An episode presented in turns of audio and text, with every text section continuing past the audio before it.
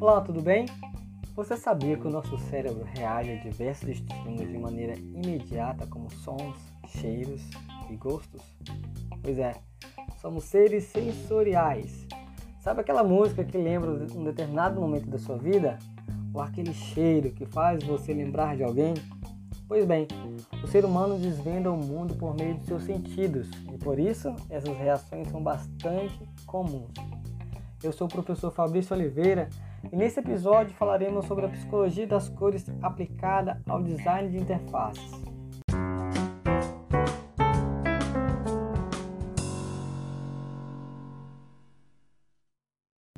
Sempre fomos influenciados, mesmo que inconscientemente, pelas cores que nos arrodeiam, provocando diversos efeitos não apenas psicológicos, mas também fisiológicos. A visão é um dos cinco sentidos do ser humano é atingida diretamente pelas cores. E por isso é tão importante entender como funciona a psicologia dessas, porque assim podemos criar uma forma de comunicação com o usuário de um determinado produto. E por que, que as cores influenciam no trabalho de design de interface? Bem, na hora de desenhar uma interface, você precisa se preocupar com a experiência que o usuário terá, seja com a utilização de um aplicativo, um sistema web, um site, qualquer um. Com toda certeza, as cores podem influenciar nessa experiência, pois elas dão personalidade a tudo. Meu amigo, a cor é identidade, ela dá expressão, dá sentimento. A cor é uma linguagem. A cor escolhida ela pode transmitir uma mensagem ao usuário e por isso pode ser a chave do sucesso ou do fracasso de um projeto. É bem interessante para um profissional de design de experiência do usuário entender a psicologia das cores. Por isso é importante saber quais são os efeitos das cores nas pessoas. Mas e o que é a psicologia das cores? Como seres sensoriais, desvendamos o mundo através dos nossos sentidos. O som, o gosto, o cheiro trazem reações instantâneas para nossa mente. E com as cores não é diferente. Uma matiz pode ter inúmeras interpretações e trazer à tona muitos sentimentos. Entender como a cor de um projeto para web, por exemplo, pode transmitir segurança é essencial para um design. Por meio de experimentos e estudos, podemos determinar a eficácia de tons específicos para cada tipo de necessidade de comunicação. Existem cores capazes de indicar o segmento de uma empresa, se ela é arrojada ou conservadora, se ela quer transmitir diversão ou mais seriedade. As cores são capazes de gerar estímulos psicológicos, como alegria, tristeza e até mesmo apetite. Tente lembrar as cores das marcas de restaurantes, dos fast food. Consegue observar as cores predominantes? Pois é, em sua maioria é o vermelho e o amarelo.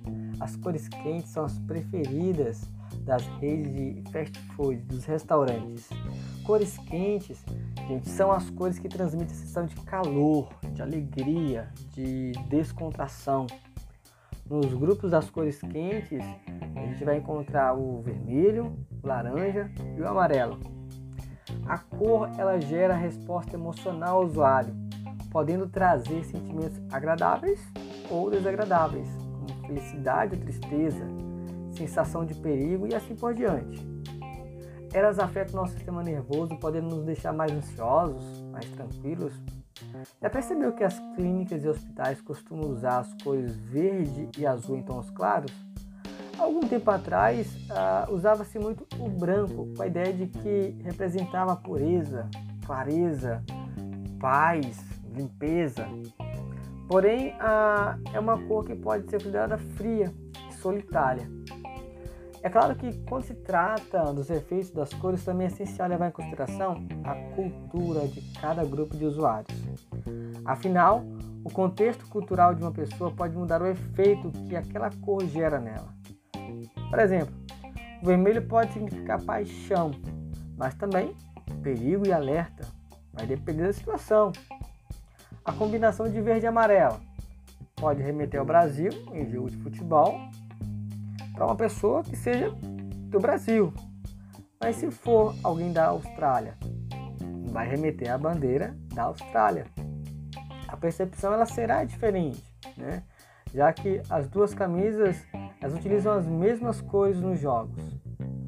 Aqui no Ocidente, a cor utilizada em velórios é o preto. Já no Oriente, é a cor branca.